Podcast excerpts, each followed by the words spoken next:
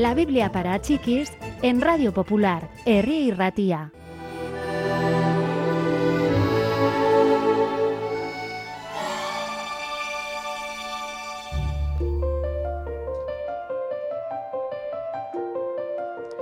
Un día Jesús fue a Jerusalén.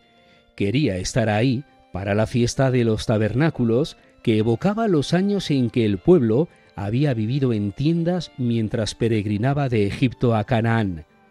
Jesús había intentado conservar en secreto su visita, pero la gente pronto lo reconoció y comenzó a susurrar.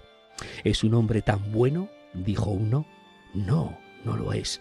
Está llevando al pueblo por mal camino, replicó otro.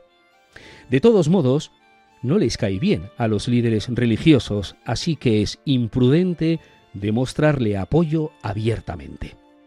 Cuando ya promediaba la fiesta, Jesús comenzó a predicar en el templo. Los líderes religiosos se congregaron a su alrededor con una mezcla de enfado y asombro.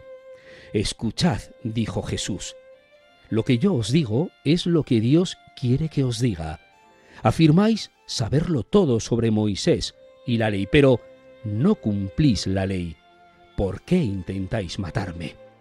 Has perdido el juicio, exclamaron. ¿Qué te hace pensar que existe una conspiración contra ti? ¿Quién haría semejante cosa? Aún así, las tensiones en la ciudad siguieron en aumento. Parecía que cada cual tenía una opinión diferente de Jesús. Algunos estaban convencidos de que era el Mesías y esperaban grandes cosas de él. Otros lo despreciaban como un predicador rural a quien nadie toma en serio. El último día de la fiesta, Jesús se puso de pie para predicar de nuevo. Escuchad, dijo, todo el que tenga sed, que venga a mí quedará más que satisfecho.